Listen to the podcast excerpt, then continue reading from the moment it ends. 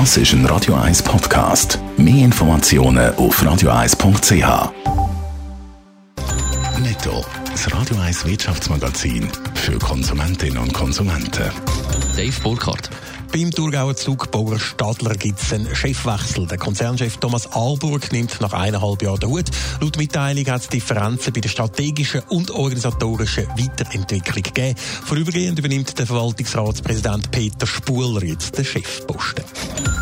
Der Basler Pharmakonzern Roche verkauft Corona-Antikörpertests auf Großbritannien. Die Briten kaufen von Roche und auch von Abbott insgesamt 10 Millionen solche Tests. Mit denen sollen ab der nächsten Woche Angestellte im Gesundheitssektor getestet werden. Weitere Tests sollen in Alters- und Pflegeheimen eingesetzt werden.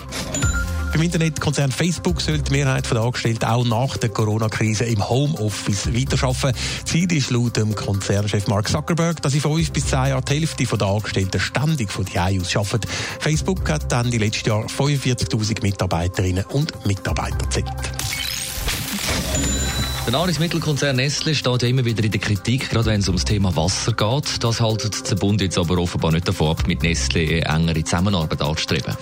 Ja, es gibt schon diverse Wasserprojekte, die der Bund mit Nestle zusammen betreibt. Mit denen soll unter anderem zu Lateinamerika, zu Asien oder auch zu Osteuropa der Zugang zu sauberem Trinkwasser verbessert werden. Das tönt zwar gut, Nestle hat aber gerade im Zusammenhang mit Wasser nicht den besten Ruf. Und die Vorwürfe die sind vielseitig. Nestle würde zum Beispiel die Quellen ausbieten, Wasser der lokalen Bevölkerung entziehen, für grosse Profit trockene Flüsse und Seen hinterlassen und das Wassergeschäft vor allem in Ländern mit laschen Gesetzen betreiben. Das alles haltet der Bund aber nicht davon ab, trotzdem weitere Projekte mit Nestle anzustreben. Und wenn es nach dem Bund geht, soll es so Projekte auch mit anderen Unternehmen aus der Privatwirtschaft geben? Ja, das ist ein zentraler Bestandteil von der DEZA, der Direktion für Entwicklung und Zusammenarbeit und der Strategie von der DEZA. Und laut dem TAGI kann sich DEZA Partner aus einem Haufenbereich vorstellen. Sei das aus der Tabak- oder der Alkoholindustrie oder auch aus dem Rohstoffsektor. Da ist man dann nicht sehr wählerisch. Verboten sind Kooperationen aber mit Firmen aus dem Rüstungssektor.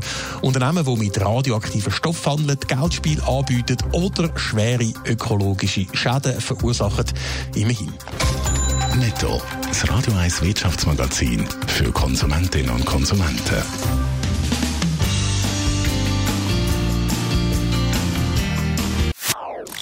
Das ist ein Radio 1 Podcast. Mehr Informationen auf radio1.ch.